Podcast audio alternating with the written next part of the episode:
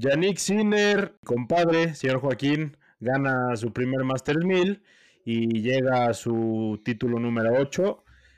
Lo dije en el episodio pasado, Yannick Sinner, señor Joaquín, ganaba sí o sí su primer grande este año y pues lo logra, ¿no? Yo dije que ganaba fuerza un, Masters 1000 o, o, US Open y pues bueno, lo hace rapidito mi compadre para, para, para callarme y callarme a todo, a todo el periodismo, ¿no? Como tal. Pues gana su primer Masters 1000, ¿no? El, el, festejo, la verdad, muy mesurado eh, por parte de Yannick Sinner, sinceramente porque yo, o sea, él cree, su equipo cree y yo creo que es el primero de muchos, o sea, esta es la realidad.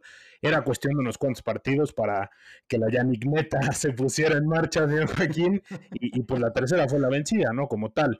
Lo dije en Roland Garros, cuando pierde con Daniel Altmaier, eh, que sale a decir Sinner que tal vez no debería tener tantas expectativas en sí mismo, la verdad es que estaba dicho entre líneas, ¿no? Lo dije así porque pues al final eh, para él mismo pues era como quitarse presión, ¿no? Y, y, quitarse un poquito del techo que él traía. Entonces, pues la verdad es que como resumen de todo esto, señor Joaquín, Yannick Sinner ya no tiene techo, esta es la realidad, viene ya a romper todo, yo creo, porque es el único que de alguna manera pues se va a convertir en un clásico con Carlos, esta es la realidad. Y bueno, al final, eh, la final, pues no pudo Alex de Miñaur, esta es la realidad, no, no hubo partido como tal, el primer set eh, nerviosos los dos, al ser, pues bueno, de Alex de Miñaur su primera final de Masters 1000, de Sinner era la, tercera, entonces no pudo con el bombardeo de Yannick, 4-0 en el head to head, iba Yannick Sinner, entonces, pues la verdad es que no, no, había como manera, no, no había forma de que de Miñaur eh, le pudiera ganar a, a, Yannick, y bueno, pues se pone en marcha la Yannick neta, señor Joaquín. Buenas noches, ¿cómo estás? ¿Cómo estáis? Sí, señor Enrique. Buenas noches. No, pues muy bien. Eh, felicidades por tu pick, por la Neta. Ahora sí que a mi, mi Marconeta se le ponchó la llanta ahí con una Coco Golf este, muy dura, pero me dio gusto por la Neta, ¿no? Ya lo venimos diciendo los dos desde el principio del año, eh, que Yannick Sinner tiene que estar ahí, ¿no? O sea, Yannick Sinner le pega como nadie, cada vez le pega más fuerte, o sea, no, no sé si sea que está creciendo, que le está metiendo duro a las zanahorias o, o qué sea, pero cada vez le pega más fuerte y más controlado, ¿no? O sea, porque al principio se le veía un poco descontrolado y ahora se le ve cada vez más controlado con esa con esas revoluciones que le mete a, a la bola, ¿no? En cada golpe, en cada derecha. Y siento que este título le quita toda la presión de encima. O sea, siento que se repite una historia como lo vimos con Novak Djokovic, eh, ¿no? O sea, no ha sido tanto tiempo con Yannick Sinner atrás de Alcaraz, pero siento que traía esa presión, ¿no? Todo el mundo hablaba de Alcaraz, de Carlos Alcaraz, lo que es Alcaraz, y, y Yannick traía esa, esa, presión de ya ganar algo, y con esto siento que Yannick se quita toda la presión y a ver qué pasa, ¿no? Yo creo que pone la mesa calientita para de cara a US Open eh, entre Yannick y, Alcaraz y con Djokovic, obviamente, ahí en la jugada. Sí, completamente. O sea, la verdad es que eh, Yannick Sinner es un jugador que tiene que estar ahí. Él lo dijo hoy, ¿no? Como, como bien comenta señor Joaquín, que la presión ya no existía para él como tal, ¿no? O sea, ya se quitó una losa grandísima que, estaba cargando, esta es la realidad, y, y pues bueno lo hace, lo hace de la mejor manera posible, ganando un Masters 1000 antes de US Open. Bienvenidos a Sexto Set.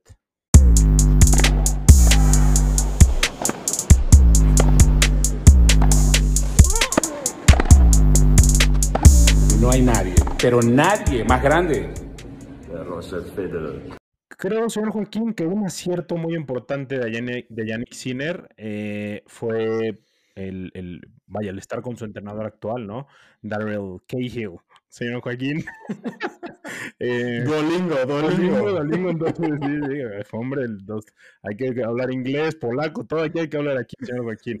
Entonces, creo que fue un acierto muy grande, sobre todo lo que bien mencionas, o sea, cada vez le pega más fuerte y cada vez es más consistente, o sea, su juego ha ido, eh, obviamente, a mucho más, ha estado ahí, ha estado ahí, ha estado ahí, pero yo, yo lo que veo que ha corregido mucho Yannick Sinner son las transiciones de juego, la lectura de juego que le tiene ya a sus rivales, ¿no? Si bien yo creo que Carlos es, es el que mejor, eh, con el que mejor se ajusta con el tipo de juego, porque al final Carlos y Yannick tienen este nuevo juego que ya hemos hablado en muchos episodios, el juego explosivo, el juego de transiciones eh, muy rápidas, de acortar muchos puntos, entonces creo que, creo que esto es lo más importante y el beneficio más grande que ha tenido Yannick Sinner.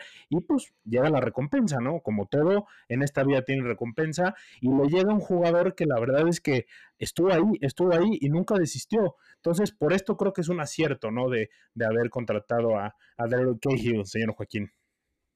Sí, yo creo que le hace mucho bien y, se ve, ¿no? Y hasta el, el, cambio de actitud de Cahill se ve también en, el, en este último torneo, ¿no?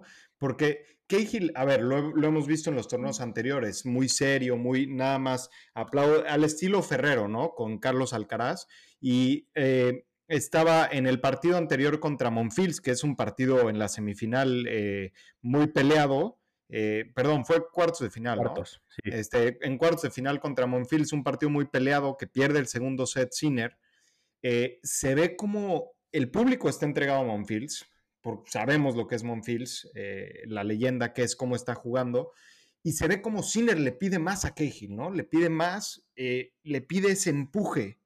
Y, a partir de ahí, Cahill se ve como hasta en los puntos negativos, parándose en el box, animándolo, motivándolo, y ahí se le ve ese empuje a Sinner, ¿no? Entonces, yo creo que está pagando esa, ese, nuevo miembro en el equipo que llevan trabajando todo este año y, el título, el primer título Masters 1000 no es ninguna coincidencia, ¿no? A ver, Sinner ya es su octavo título ATP, es el primer jugador masculino en llegar a las semifinales de los tres Masters 1000 de cancha dura en una temporada desde que lo hiciera Roger Federer en 2017, o sea, estamos hablando que ni Djokovic lo, lo ha hecho entre 2017 y este lapso, Rafael Nadal tampoco, eh, ya te vi con tu sonrisa porque mencionamos a Roger Federer.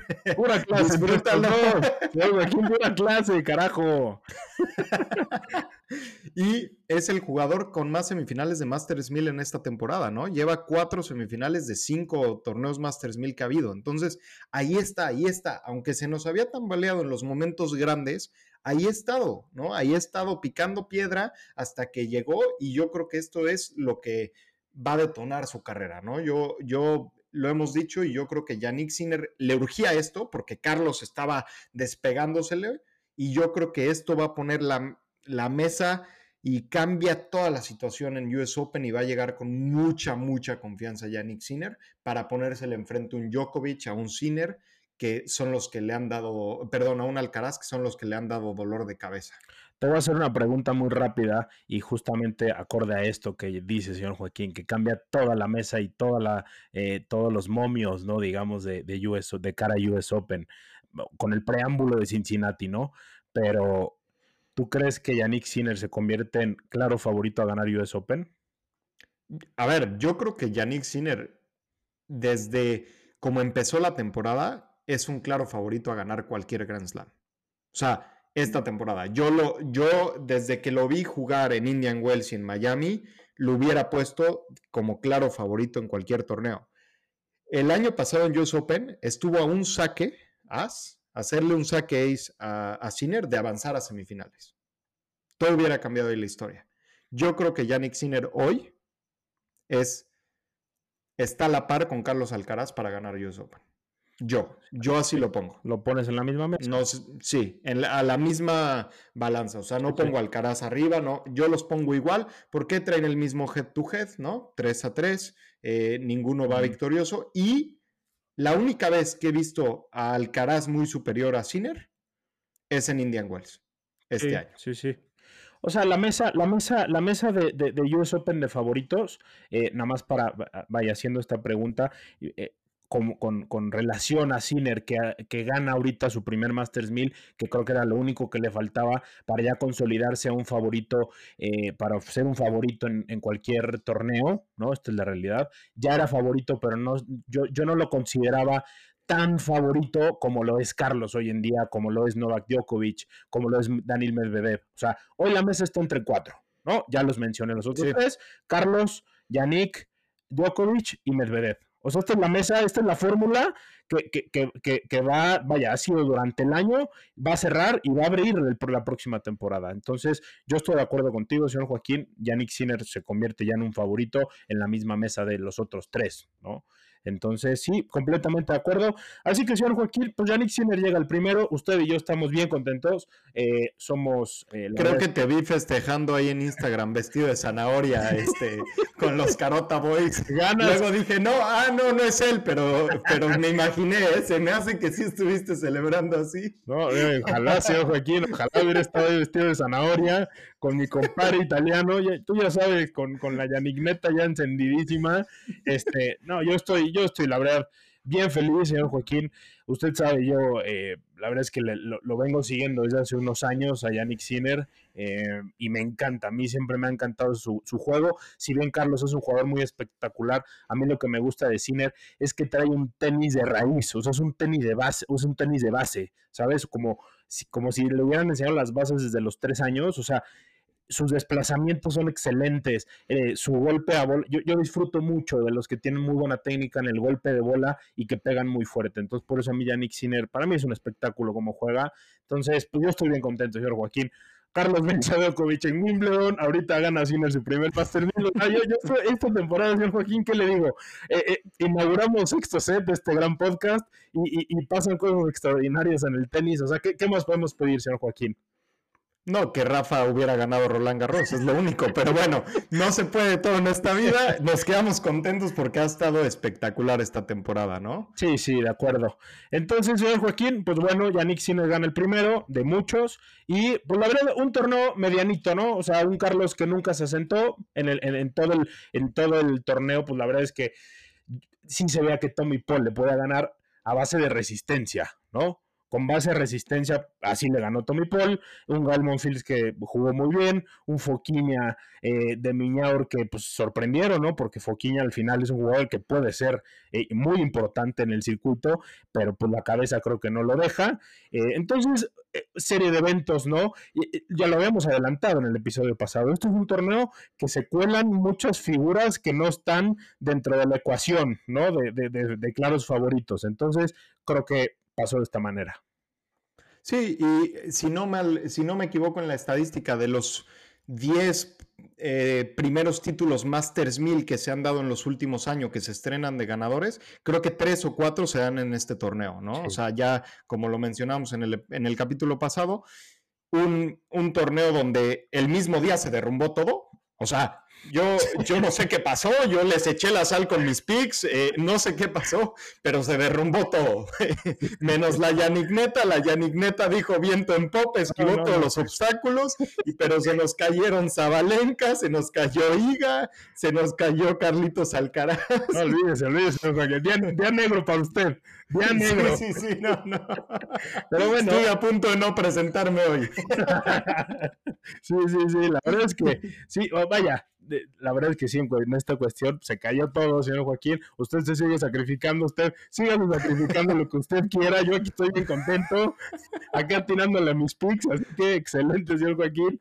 No, pero la verdad es que sí, o sea, un torneo medianamente bueno, no podemos decir que estuvo buenísimo porque no fue así. O sea, partidos eh, bastante buenos. Los primeros dos sets de Sinner con, con Monfils, como lo mencionabas, fueron muy, muy buenos por, una, por un alto nivel y, y la forma de pegada que tenía, ¿no?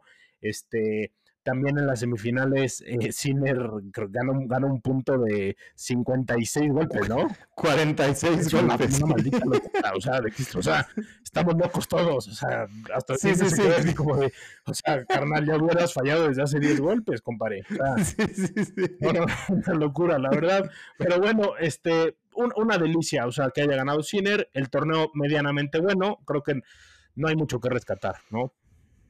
Sí, no, no hay mucho que rescatar. Creo que así ha sido los últimos años este, este torneo. Em, pero bueno, la verdad es bueno que haya estos torneos, ¿no? O sea, la consistencia es buena, pero también es bueno que hay otros jugadores que tengan la oportunidad, que puedan dar sorpresas y agarren esa confianza que se necesita para emparejar un poco las cosas. Y se da así también el de mujeres, ¿no? Sí, sí, lo mismo. La verdad es que, eh, pues bueno, dejando ya un poco lado del ATP, ¿no? Que gana Yannick Sinner, eh, entrados en la WTA, pues Jessica Pegula lo mismo, señor Joaquín.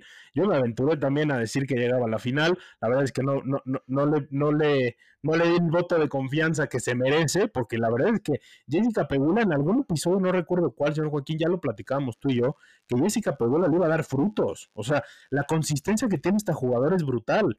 O sea, junto a las otras tres eh, monstruos, como siempre lo hemos dicho, el Victory de mujeres, ¿no? Rivaquina, Zabalenka y Iga, eh, pues es que no está tan lejos Pegula, esta es la realidad, solamente porque no confirmaba títulos, pero es de las jugadoras más consistentes que hay hoy en día en la WTA, si no es de la que más.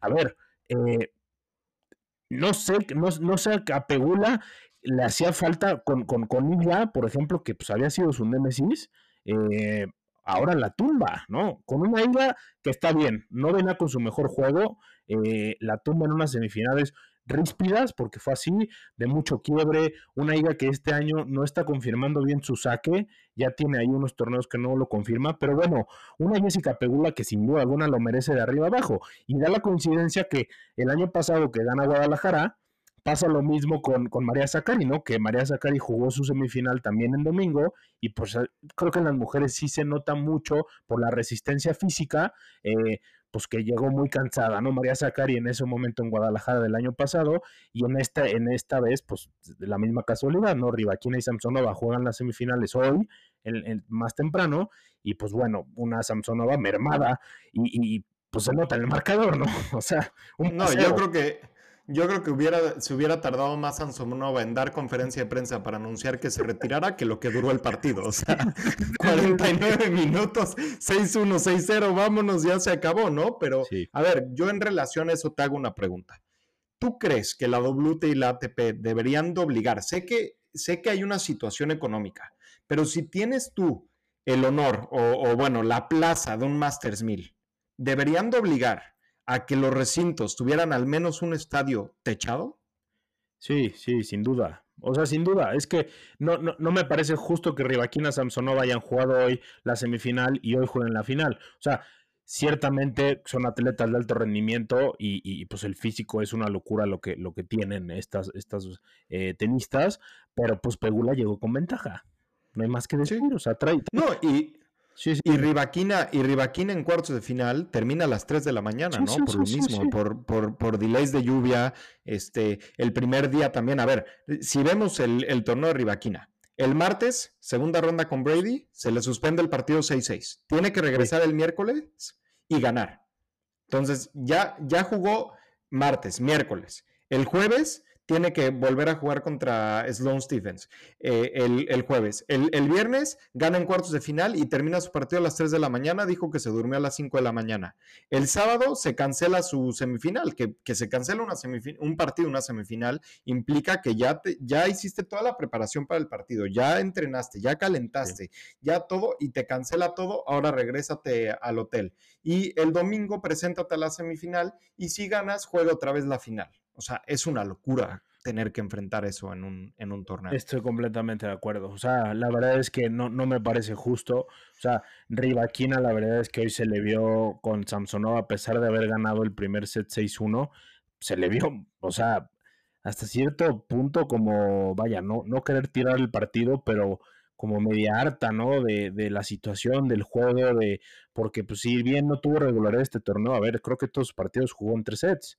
O sea, se echó un juegazo con Daria Kasatkina, el que mencionas, que terminó 3 de la mañana. Fue un juegazo el tiebreak al final, fue una locura. Tuvo tres match points, luego Kasatkina la alcanzó, le sacó los tres match points. Una locura. Luego le sacó otra Rivaquina a Kasatkina. O sea, partidazo, ¿no? Pero sí, o sea, todo esto originado de la lluvia, ¿no? Porque no le programaban partidos a Rivaquina temprano, como lo fue con Pegula. Entonces, la verdad es que sí, sí, o sea, sí, te voy a decir que sí. Un, estadio al menos deberá estar techado. ¿Para qué? Para que los primeros preclasificados, como lo es en los, en los, en los, en los Grand Slams, eh, jueguen sus partidos, que son los candidatos al título, ¿no? Llamémoslo de esta manera. Entonces, yo creo que sí. Usted, señor Joaquín, pues no sé si coincide. Yo digo que sí. Yo digo que sí, por, por, lo que es un Masters 1000. Y más hoy en día con los Masters 1000 alargados y que ahora ya hay muchos Masters 1000 que se juegan seguidos, ¿no? Por eso la final tiene que ser hoy, porque este Cincinnati ya empezó, o sea, no lo pueden mover a lunes porque entonces se empalma con Cincinnati. Pero bueno, eh, regresando a, Pegula, eh, creo que un excelente torneo. Sus test más grandes, Coco Goff y Ga, en cuartos de final y semifinal. Coco Goff jugando espectacular desde, desde Washington, ¿no? Es la primera vez que le gana tres top 10 de forma consecutiva en su carrera. Creo que le hace muy bien. creo que agrega a su equipo de trabajo, a quien fuera el entrenador de Andrea Agassi, de eh, creo que Andy Roddick eh, y otros nombres eh, importantes de Estados Unidos, y creo que le está ayudando. Y, lo de Pegula contra Iga, a ver, iba un break abajo en el tercer set, y contra Iga había perdido cinco veces consecutivas desde 2009, ¿no? Como lo decías, era su némesis. Entonces, aplausos a, a Pegula y que aprovecha la situación, ¿no? Como que se le pone una Samsonova destruida en la final. Sí, completamente. Y, pues premio, premio para Pegula, premio para Sinner. Eh, Canadá nos brindó premio, ¿no? Para jugadores consistentes que han estado ahí y eso es lo que más rescato de este Canadá y Montreal, ¿no? Bueno, de Toronto y Montreal eh, en Canadá. Entonces, la verdad es que una buenos partidos, se disfrutaron mucho. Viene la cita, la última cita, ¿no? De, de para de cara al US Open para cerrar el último eh, Gran Slam del año. Así que esta pues fue una cita más y la verdad es que pues sí, poco que rescatar, poco que eh, sorpresas, decepciones, pues la verdad es que no hay mucho de, que podamos rescatar sobre estos torneos, ¿no crees, señor Joaquín? Sí, estoy de acuerdo y, y pues ahora sí que este torneo siempre es así y, yo creo que un poco manchado igual por el clima, como ya lo mencionamos. También es un torneo que vienen de ese break largo después de Wimbledon, ¿no? Donde no hace sentido el calendario, donde hay arcilla otra vez, donde este, hay torneos raros y los top descansan y vienen un poco faltos, faltos de ritmo y de juego. Así es, señor Joaquín. Pues entonces reina el señor Zimmer en la ATP y en la WTA Jessica Pegula eh, gana su segundo eh, Masters 1000, que lo hiciera el año pasado en, nuestro país, en México, específicamente en la ciudad de Guadalajara, que va a repetir Masters 1000 este, Masters 1000 este año. Entonces, señor Joaquín, eh, pues entrémonos en eh, la segunda cita de, de, este US Open Series, que es Cincinnati, el, donde su casa más bien es el patio de Roger Federer también. ¿Cuántos patios no tiene Roger Federer en la ATP? Pero bueno, aquí pues sí lo es. Es el rey, es el rey, ¿no? Con siete títulos de este torneo. Así que la verdad es que este torneo me gusta mucho también porque creo que es muy importante para, muy, para muchos jugadores, ¿no? Eh, si bien los últimos años ha ido cambiando, ¿no? De, de, jugadores, desde el 2016 que lo gana eh, Marin Cilic, creo que ha cambiado muchísimo, ¿no? Solo hay un par de veces Novak Djokovic ha, vencido, pero bueno, el año pasado pues, se notó con Borna Koric, ¿no? Hace dos años Zverev que jugó un, partidazo, ¿no? Ahí con, en semifinales con Tsitsipas, que a la postre lo gana Andrei Rublev. Entonces, pues creo que los últimos años ha sido cambiante, pero bueno, la verdad es que es un torneo muy interesante en la WTA también. Así que vayámonos directo, señor Joaquín, a analizar el cuadro de Cincinnati. Sí, vámonos directo. Eh, pues en el cuadro superior, otra vez, yo creo que un cuadro superior cargado, ¿no? O sea, yo creo que Alcaraz otra vez le toca difícil. ¿Y por qué le toca difícil? En tercera ronda de entrada ya se enfrenta, se puede enfrentar otra vez contra Tommy Paul, ¿no? Que le viene de ganarle. Y recordemos que Tommy Paul con ese, esa victoria se pone 2-1, ¿no? Tiene un head-to-head positivo ante el Caraz y solo hay cuatro jugadores más que tienen, pueden decir que tienen un head-to-head positivo contra Alcaraz, ¿no? Ni siquiera Djokovic es uno de ellos. Entonces, ahí se le puede meter un poquito en la cabeza a, Alcaraz, pero tiene otros nombres como Tiafo, eh, Casper Ruth, Tsitsipas, Hurkacz, Andy Murray, Kachanov, Jarry, Rublev, ¿no? Sí, es, es, muy importante que te da este torneo. O sea, los torneos cortos, ¿no? De 64 jugadores con los primeros preclasificados en bye, eh, como lo es Canadá también. Eh, son, son, torneos muy, muy express, no muy explosivos y te dan desde primera ronda buenos juegos. Entonces, aquí vienen, vienen partidos bien interesantes. Eh, un Alcaraz, como siempre lo decimos, o sea, Alcaraz me gusta los cuadros difíciles, es cuando mejor despliega el nivel. Creo que ahorita en Toronto tuvo un cuadro medianamente fácil, se puede decir de esta manera, y nunca, nunca elevó su nivel. Esta fue la realidad. O sea, sus partidos, hasta él lo dijo, se sentía, eh, como si ganara puntos, pues nada más por pegarle la pelota, pero no se sentía cómodo jugando. Entonces, creo que Alcaraz, ojalá este torneo pueda elevar su nivel. Tiene una tercera ronda, pues difícil con Tommy Paul, por lo que ya dices, o sea, el head to head, y luego, pues ciertos estilos que no acomodan a jugadores importantes, eh, pues como fue Roger Federer, eh, Nadal, por ejemplo, que pues siempre es el indigesto Rafa, pues, obviamente hasta el, hasta el 2017, que ya puso un notazo en la mesa el señor Roger y, dijo, ya no más, ¿no? Pero bueno, eh, a ver si no Tommy Paul se convierte en este jugador incómodo para Carlos, ¿no? Entonces, pues sí, está un Casper Ruth, que un Casper Ruth, pues, eh, eh. Ya hoy en día agradeces que te toque Casper Ruth en el cuadro, ¿no? o sea, si, yo fuera Alcaraz, ah, Casper Ruth, ah, chido, un partido más. sí, échenmelo de una vez en segunda ronda. Sí, sí, o sea, tenemos un Ruth, tenemos un Chichipas que también, pues bueno, eh, está ahí medio medio 2-2, está en Corda, está en sí, eh, como ya lo dijiste, ¿no? Murray.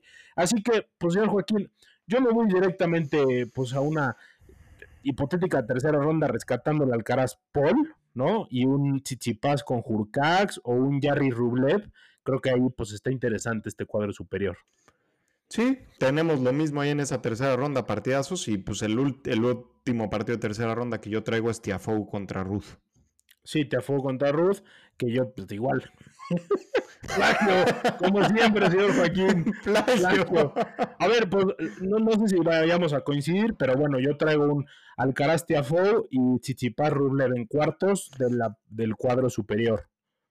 No, yo Alcaraz Tiafoe y meto a Hurkash contra Yarri. Yo, yo creo que Hurkash saca Tsitsipas, eh, ahí le va, les va a mandar un, una cenita romántica Badosa y a un día antes, los va a distraer, cortesía de Hurkash, y, yo creo que Yarri se mete, se mete a cuartos de final, Yarri saca a Rublev, a Rublev lo vi muy mal en Toronto, sí. Eh, Jarry tampoco muy bien, pero yo creo que aquí Jarry se mete en cuartos de final. Sí me gusta, la verdad es que yo también lo pensé, pero bueno, creo que Rublev, pues al final ah, puede ser que raquetazos te pueda resolver partidos, esta es la realidad a winners. Entonces, pues bueno, va a ser un partido cerrado, yo creo que se puede ir hasta tres sets. Pero sí, bueno, yo meto a Chichipas porque la verdad es que Chichipas se le acomoda a este torneo. Puede ser que ahí, pues bueno, con la distracción de Paula Badosa. Se la acomoda más Badosa. Sí, sí, sí, o sea, no sé qué vaya a pasar. Pero bueno. Irse a cenar, el pastelito. Pero creo que también una ventaja, señor Joaquín, y creo que es de llamar la atención, es que pues ya le puso fin a la relación con su papá, ¿no? Vaya, no, no, no el fin de la relación, sino el tema de, de que ya no va a ser su entrenador principal, ¿no? Entonces creo que ya esto ya es ganancia. Lo ¿no? Va a ser el head coach. Exactamente, el Mark Filiposis, el, australiano. Entonces, la verdad es que pues esto da un giro rotundo, ¿no? al entorno de Chichipas, que ya lo necesitaba. O sea, Chichipas es un jugadorazo. Y eso no lo podemos, no nos podemos alejar de la realidad. De que es un jugadorazo que mentalmente no está muy bien, pero nos ha regalado partidos espectaculares. O sea, el antes de, Chichipas te peleaba finales de Grand Slam, como lo hizo en Roland Garros, o sea, finales de Masters 1000, o sea, ya tiene Masters 1000, ganó un ATP Finals, o sea, Chichipas es un jugadorazo de arriba abajo. Entonces, yo por eso, en este, en este torneo, porque le ha sentado muy bien, eh, que pierde la final el año pasado, hace dos años pierde una semifinal con Zverev, que fue un juegazo de arriba abajo. Entonces yo por eso me voy directo, señor Joaquín, Alcaraz va a ganar la Tiafoe, va a ser un juegazo, va a ser de muchos puntos muy atractivos, así que pasa Alcaraz la semifinal contra Chichipas en este cuadro superior.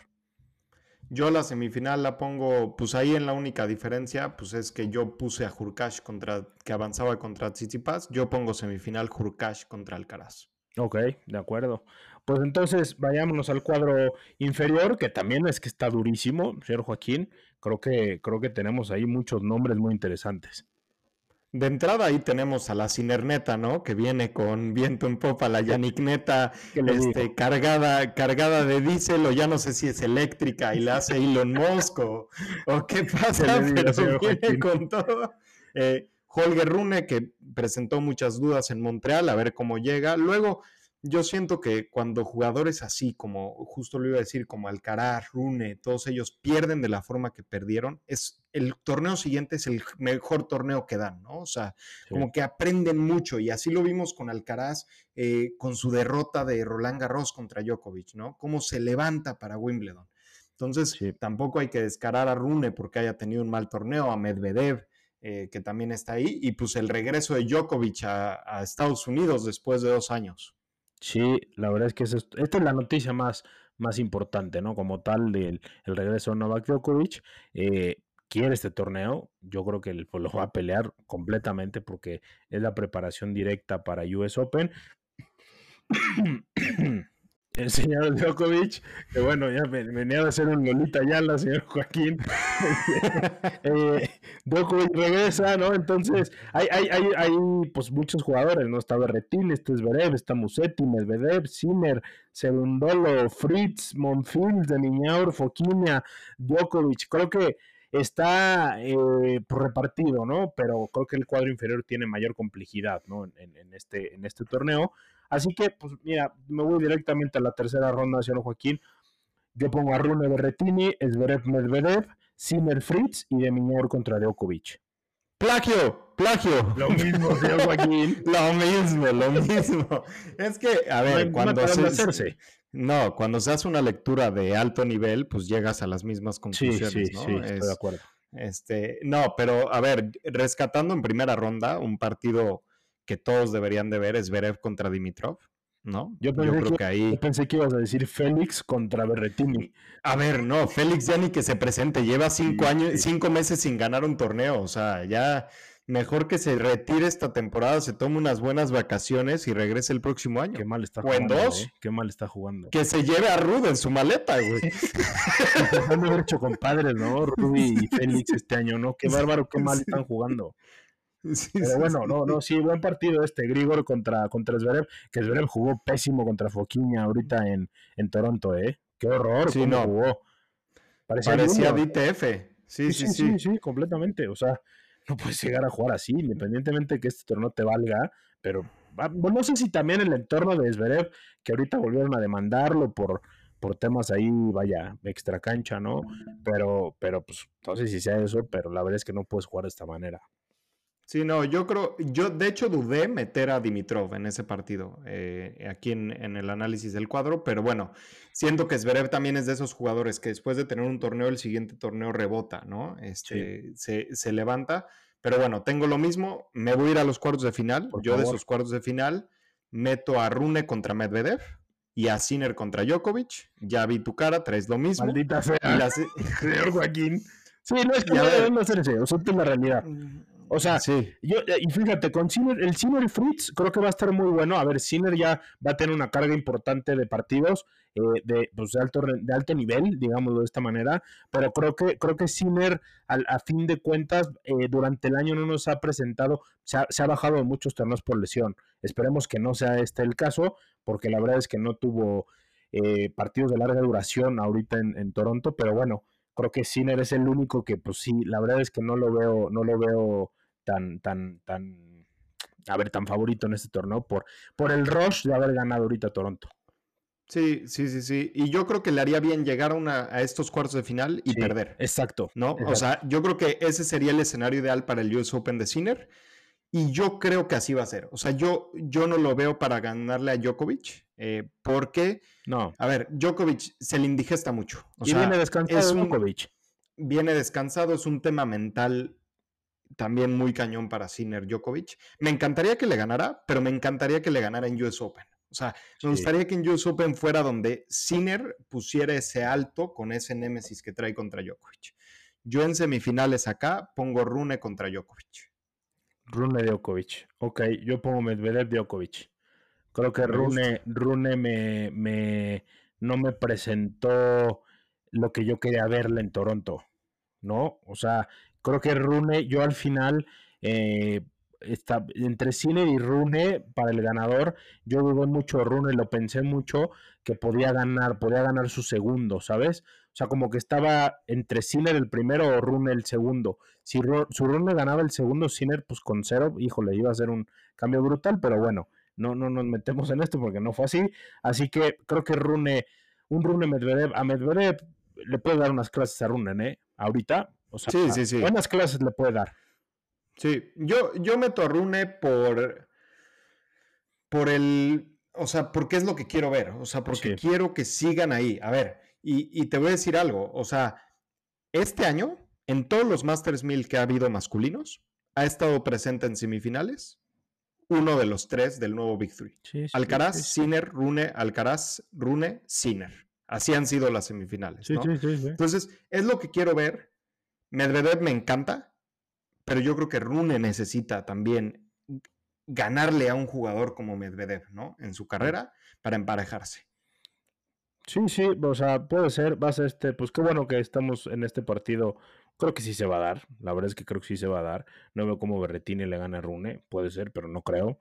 Entonces, Medvedev Djokovic, señor Joaquín, y en la, bueno, en la parte inferior, y yo Alcaraz Tsitsipas, usted Alcaraz eh, Hurkacz y Rune Djokovic, ¿no? Sí, Perfecto, pues señor Joaquín, entonces yo creo que vayámonos directos al pick. Por favor, señor Joaquín, Órale. y usted, por favor, a Pues, a ver. sacrificar una vez más, ¿no? Híjole, es que este no lo sé, no lo sé. Yo, a ver, la final yo pongo Djokovic Alcaraz. Ok. eh, rematch de Wimbledon, rematch de Roland Garros, Alcaraz lo gana. O sea, yo voy a ir con Alcaraz, voy a ir- no puedo ir con Djokovic otra vez. Eh, no me puedo sacrificar de tal forma dos veces seguidas en dos torneos de Djokovic. Entonces yo tengo que ir con Alcaraz. Sí, yo la verdad es que no meto a, a Djokovic a la final, señor Joaquín. Meto a Alcaraz a la final directamente, eh, pero Medvedev le va a ganar a Djokovic. Creo que Medvedev es un especialista en esta superficie. Contra Djokovic se crece, es cuando mejor juega Medvedev, es cuando mejor se acomoda. eh, le gustan estas situaciones en las cuales estar con jugadores top, en escenarios top. eh, estos partidos top le gustan a Medvedev y creo que le va a ganar a Djokovic. Entonces la final sería Carlos Medvedev. Vamos a tener el mismo señor Joaquín. Esta vez yo me voy también por Carlos Alcaraz, porque no veo cómo le gane eh, Medvedev Alcaraz. El estilo de Alcaraz se le indigesta a Medvedev, y lo hemos visto, ¿no? Eh, lo vimos en, en Indian Wells, no se acomodó jamás en la vida a Medvedev, y pues al final, independientemente de las condiciones lentas que se presentaron en Indian Wells, creo que eh, no se le vio nunca. Al, a, a fin de cuentas es un especialista, lo vuelvo a repetir en esta superficie. Entonces, no veo cómo le gana Alcaraz. Y porque Medvedev ya parece hasta broma esto de que no repite título. O sea, Sí, sí, no sí. repite título. Entonces, venía, bueno, ganó en, en Toronto hace un par de años y, y ahorita pues no puede, ¿no? Entonces, creo que aquí lo gana en 2019 y yo creo que tampoco va a poder. Así Sí. que, Y, y bueno, en 2019 lo gana sacando a Djokovic en la semifinal. Eh, Sí. Justo era lo que te iba a comentar, ¿no? Que si yo hubiera metido a Medvedev contra Rune a la semifinal, Djokovic no estaría en mi final. Porque. Medvedev siento que es, o sea, fuera de Alcaraz, Medvedev es el único que le puede ganar a Djokovic en este torneo sí. eh, por, por cómo se le indigesta. Entonces, me gusta tu pick. Y pues vamos con Alcaraz, vamos con Alcaraz hasta arriba eh, y, pues esperemos que, que, así sea. No queremos ver más Masters 1000 de- del señor Djokovic, pero qué bueno que esté de regreso. Espero sea un, un gran torneo con buenos espectáculos. Sí, a ver, la verdad es que si Alcaraz, a ver, en dado caso de que no llegue a ganar ya independientemente del pick, eh, creo que Alcaraz le haría muy bien. O sea, independientemente el año pasado pierde en cuartos de final de cara a US Open sin buenas sensaciones, ¿eh? porque lo saca Cameron Norrie y, y, o sea, en cuartos del año pasado en Cincinnati.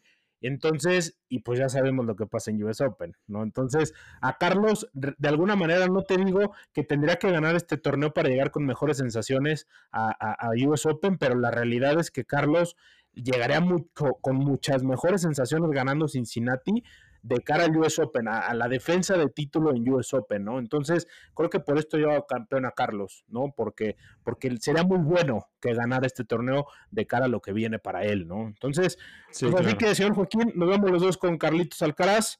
Carlos para los cuates, que nosotros ya somos cuate de, de- de Carlitos, así que bueno, por eso nosotros le decimos Carlos. Entonces, señor Joaquín, pues vámonos directamente con las mujeres.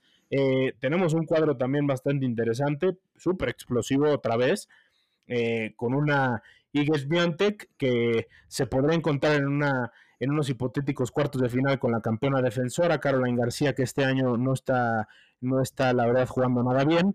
Eh, ha tenido ahí destellos como los tuvo el año pasado pero bueno el año pasado sin duda alguna elevó su nivel y este año ha ido decreciendo pero tenemos ahí una, una Igas con Daniel Collins en segunda ronda, que el local Daniel Collins es resistencia pura, pero creo que Igas Biantec, eh, encontrándose con Verónica Kudermetova, que viene de lesión, no ha jugado, entonces pues no veo cómo le ganes Biantec, eh, una Potapova o Carla García en, en, cuartos de final. Creo que. No me descartes a mi marquetoneta en cuartos de final. Yo la saco en primera ronda, La marquetoneta está ponchadísima. O sea, ¿de qué me estoy hablando? Wimbledon fue una, o sea, un accidente completamente. ¿De qué me habla usted, señor Joaquín?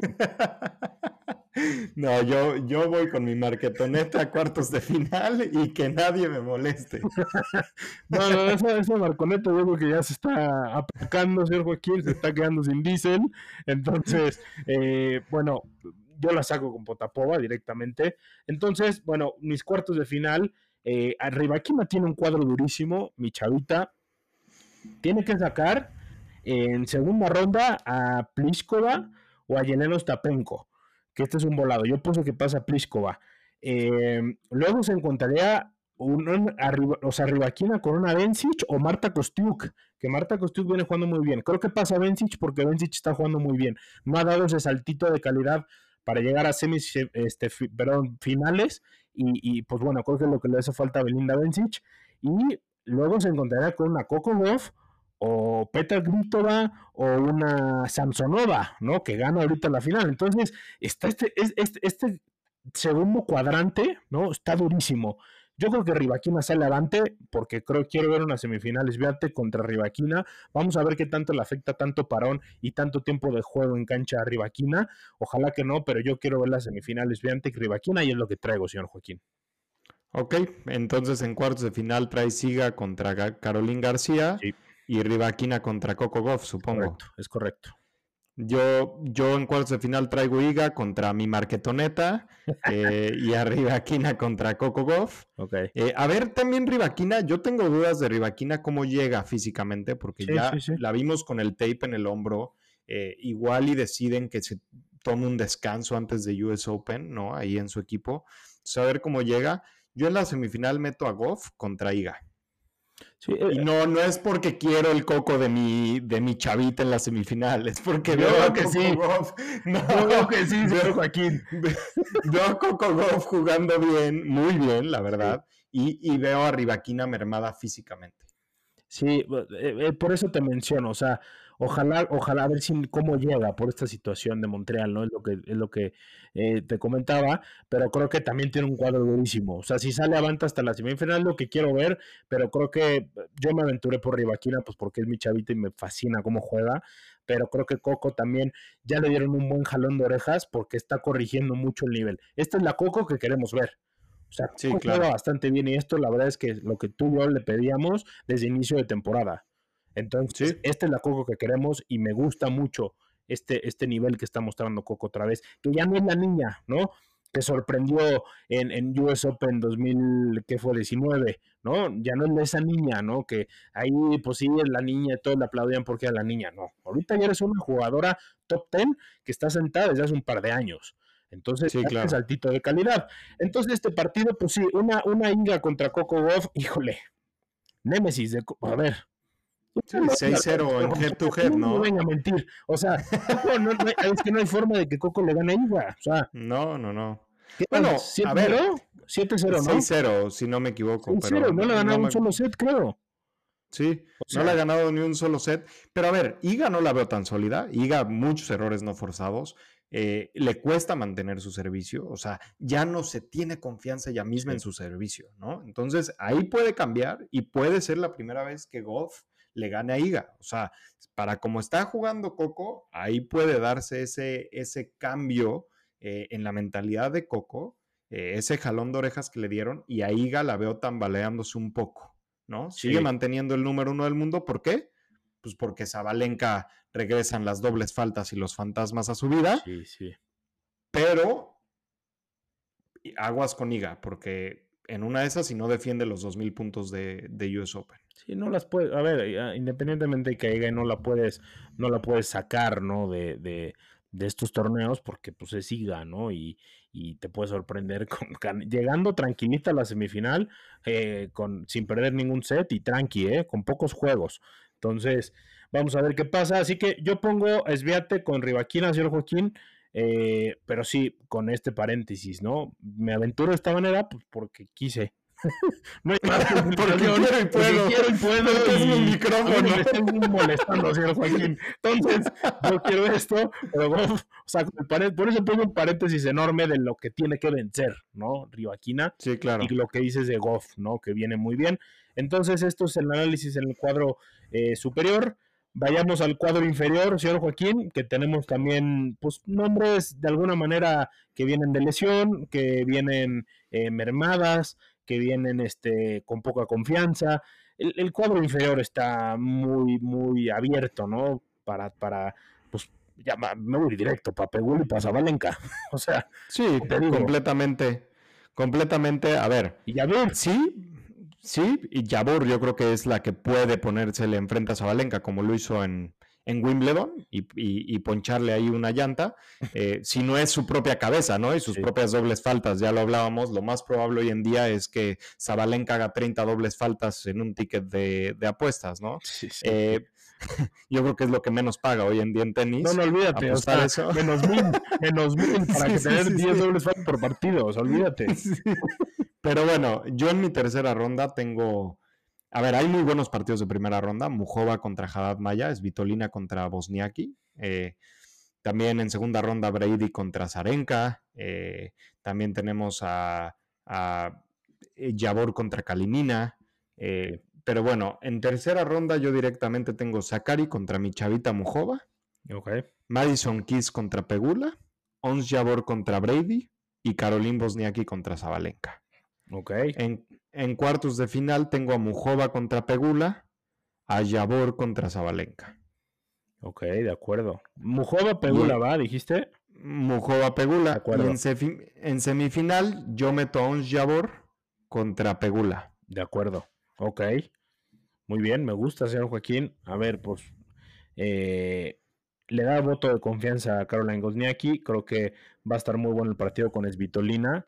Eh, se encuentra con una Daria Kasatkina que le jugó muy bien a Rivaquina, pero creo que fue más lo que falló Rivaquina el juego de tres sets que los aciertos de Kasatkina. Así que yo también a Gozniaki la meto hasta tercera ronda contra Zabalenka.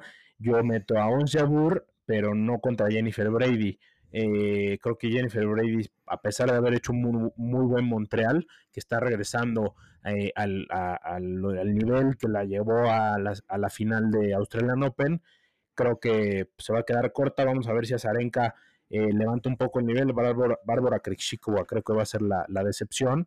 Entonces yo también pongo un Yabur contra Zabalenka y en la parte, en el tercer cuadrante, igual, Mujova Pegula. O sea, creo que eh, María Zacari se va a quedar corta una vez más. Eh, la final que jugó con Coco en Washington fue una mera casualidad y fue por porque muchos jugadores pues, se cayeron y, pues porque María Zacari, híjole, pues qué es que ya qué te digo de Zacari, ¿no? O sea, eh, se me hace que es de los griegos, ¿no? Lo traen ahí en la sangre o, sí, sí, sí, no sé qué.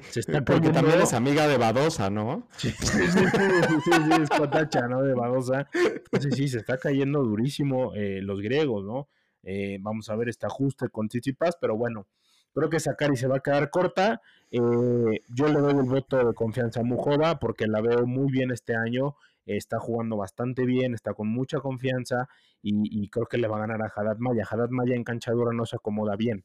Entonces, creo que le va a faltar y a Mujova le va a dar. Esta es la realidad. Entonces, yo creo que Mujova y pues Pegula directamente. No, no, no, no veo como Bernarda Pera o Madison Keys locales la puedan vencer, ¿no? Tiene ahí duelos de locales, pero Pegula está sólida, solidísima y es una jugadora súper consistente. O sea, ella no conoce de torneos seguidos, no conoce de torneos de dos semanas. O sea, de verdad, Pegula es, es, es para poner un altar a la señora consistencia de la WTA, cosa que no existía antes, que hemos aplaudido durante todo este año, ¿no, señor Joaquín?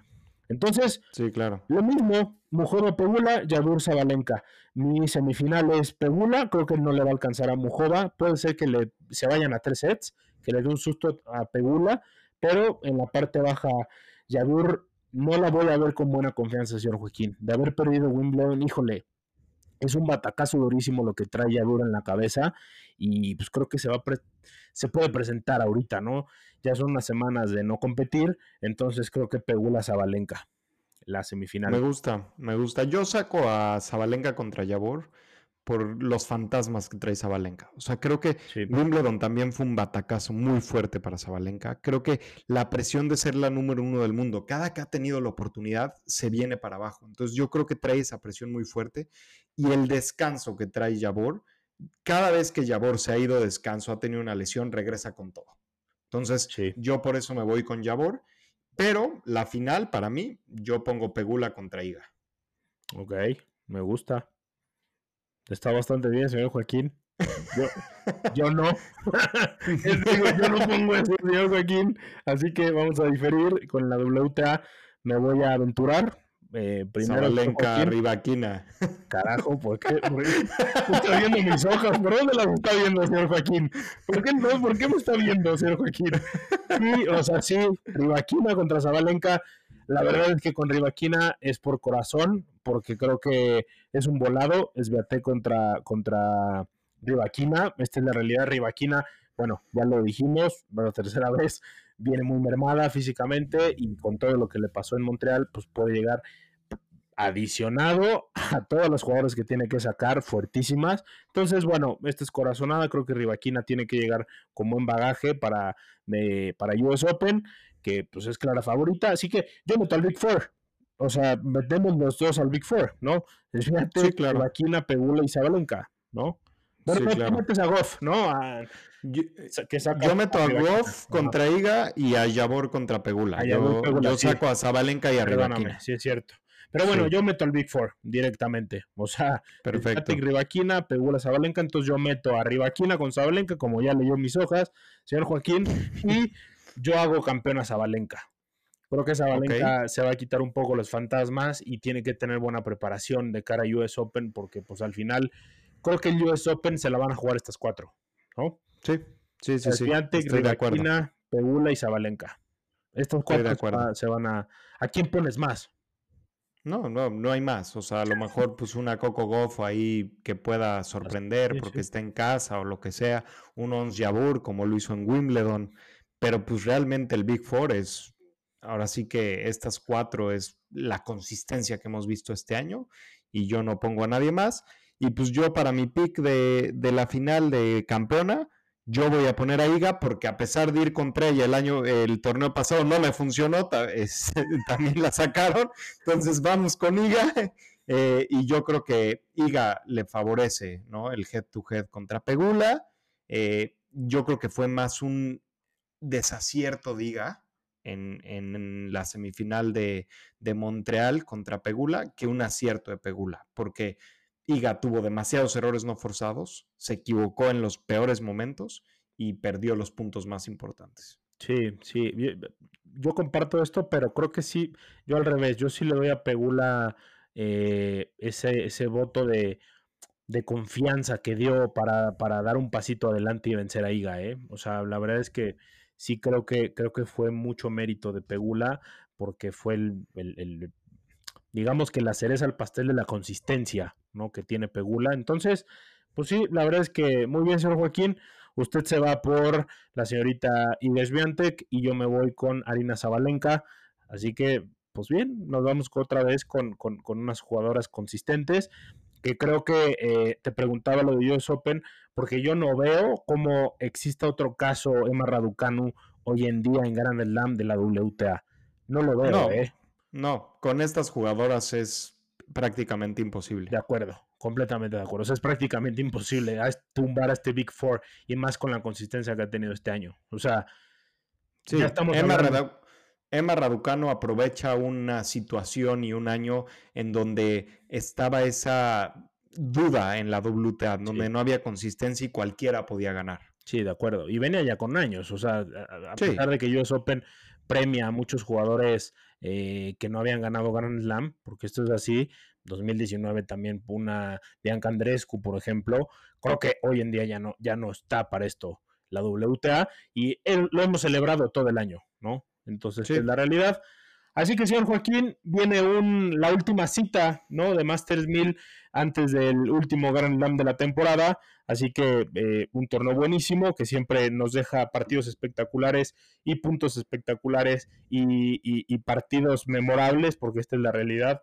Eh, este es un torneo que también pertenece a los grandes, eh, porque los últimos años, bueno, en la, en la ATP no ha, sido, no ha sido así, pero en la WTA también pues, ha estado una Serena Williams, Victoria Zarenka, eh, Ashley Barty, ¿no? Sí, que en su momento Ashley Barty pues, era la reina, ¿no? Era la, era la Iga Swiatek y pues ella jugaba en solitario prácticamente. El año pasado hubo una, hubo una sorpresita con Caroline García. Así que este año, pues bueno, la suerte está echada, señor Joaquín. Viene un Cincinnati muy bueno.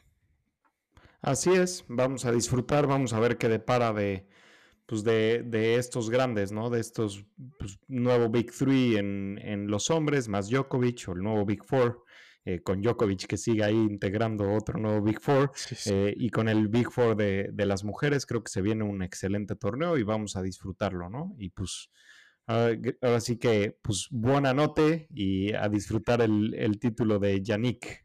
Mamma mía, Yannick. Muchísimas gracias por escuchar este episodio. Nos vemos en el siguiente. Arrivederci.